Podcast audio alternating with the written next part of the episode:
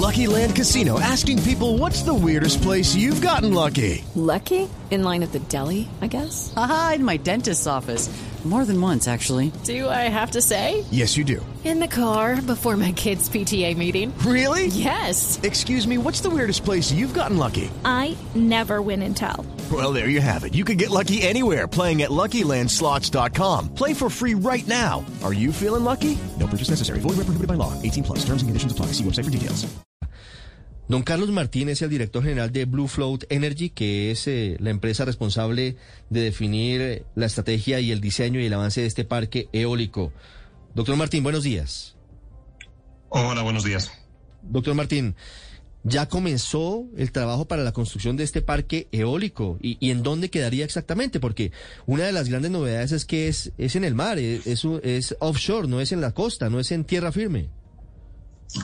Correcto. Um, bueno, en todo presentar eh, a Blue Float Energy, somos un, una empresa que se dedica al desarrollo de parques eólicos costa afuera, eh, en, con, perspectiva global, estamos en siete países y, efectivamente eh, llevamos trabajando tiempo en Colombia, creemos firmemente en que el potencial para el desarrollo de este tipo de proyectos en el país es enorme y, y, tenemos un, un, fuerte compromiso en acompañar el desarrollo de, este, de esta industria en el país, eh, aportando nuestra experiencia internacional.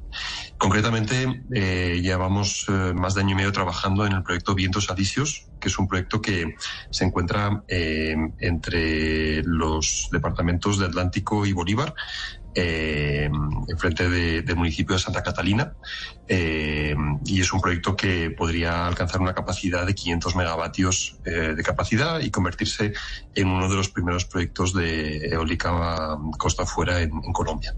500 megavatios de generación para ¿Qué cantidad de, de, hogares o de industrias serviría como suministro de energía eléctrica para medir la magnitud del proyecto, señor Martín? Bueno, 500 megavatios para tener una, una, comparación es comparable a las centrales térmicas que están ahora mismo funcionando en la zona, con lo cual estamos hablando probablemente de uno de los mayores y no el mayor desarrollo de energía eh, no convencional renovable eh, que se desarrollen eh, en, Colombia, pero mm, sí, sí, sí, sí, puedo incluso decir en, en Latinoamérica. Eh, y esto muestra pues el potencial, enorme potencial que existe para este tipo de proyectos en, Colombia, puesto que no sería más que un primer paso en el desarrollo de una industria que tendría un recorrido muy, muy importante, como, como señaló el presidente Duque durante el evento ayer en, en Barranquilla.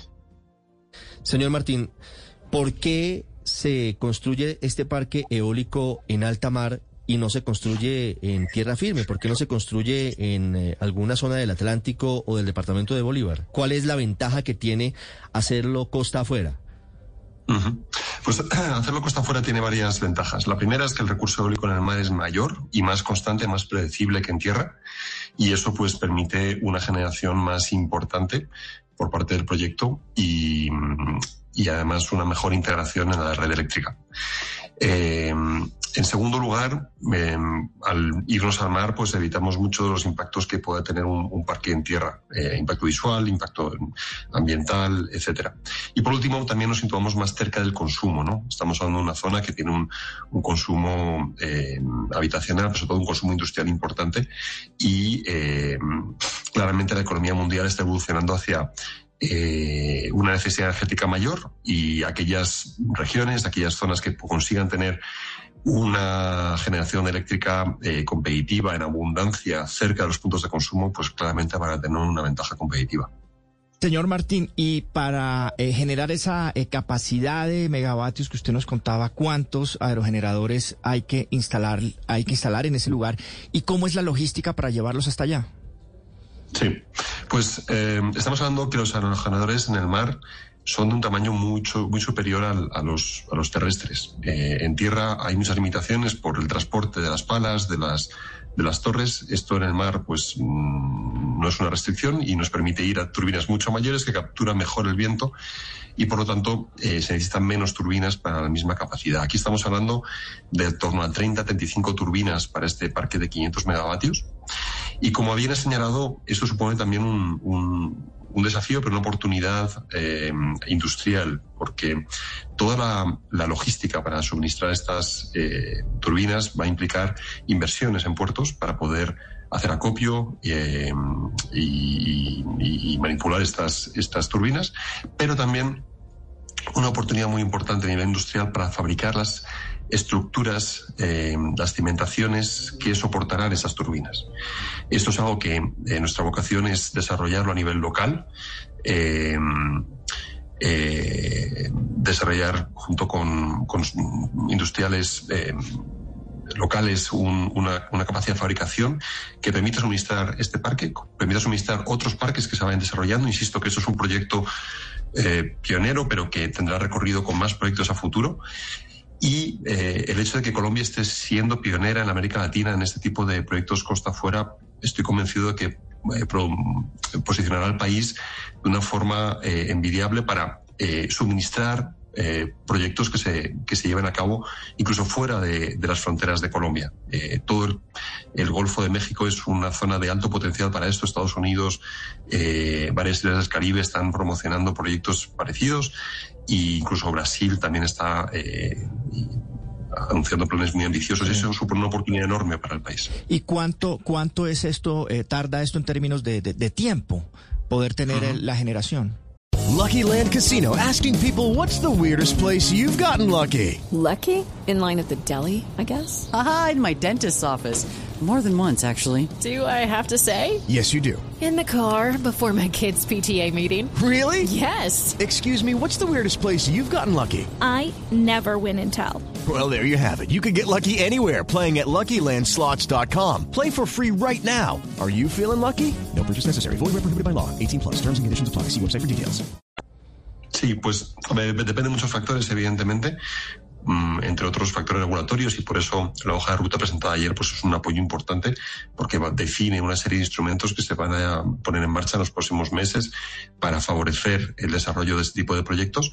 Eh, nosotros estimamos que podemos eh, tener este proyecto eh, en, en, construcción en torno a 2026-2027 si las condiciones a nivel regulatorio son las adecuadas para avanzar rápidamente en, esta, en este proyecto. Insisto que llevamos más año y medio trabajando en ello. Eh, ya hemos em, eh, obtenido la prefactibilidad, que es el primer paso para poder trabajar en, estudio de impacto ambiental, que ya está en curso.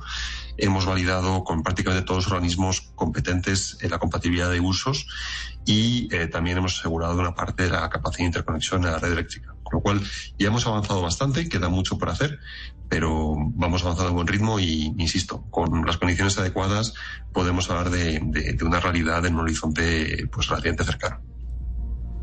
Claro, doctor Martín, hablemos a propósito de lo que estaba mencionando usted, de ese impacto ambiental de este tipo de proyectos. Sabemos que están haciendo los estudios sobre cuáles serían los puntuales en esta zona del Caribe colombiano, pero a partir de la experiencia que ustedes tienen y también de los estudios aplicados en otras zonas del mundo, ¿cuáles son los pros y los contras del desarrollo de este tipo de aprovechamiento de energía en zonas de alta mar?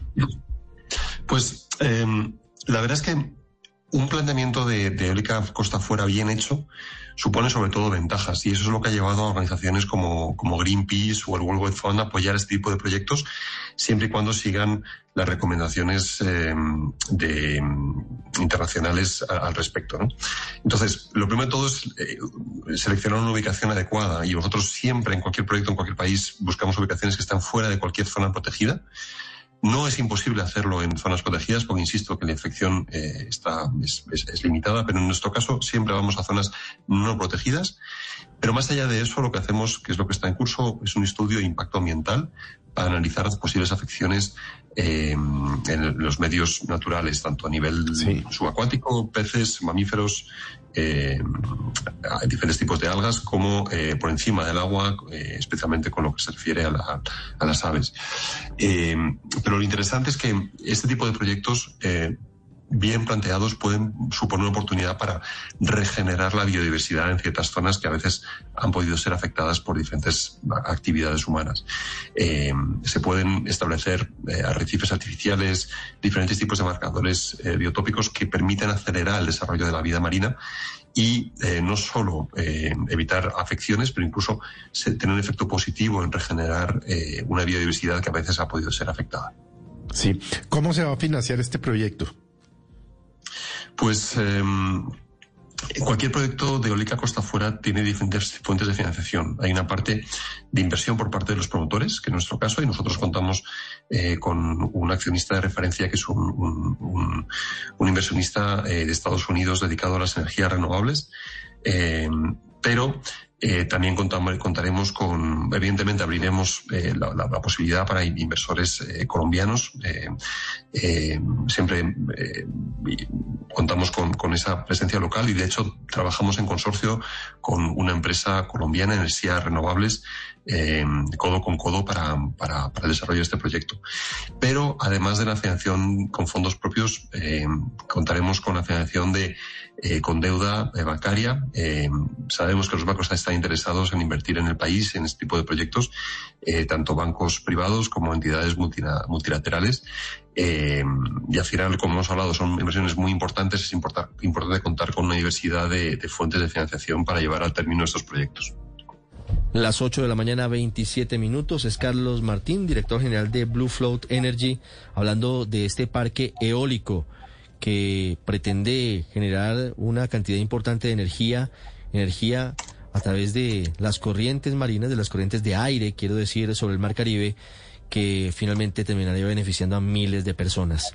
Señor Martín, muchas gracias por estos minutos. Muchas gracias, un placer.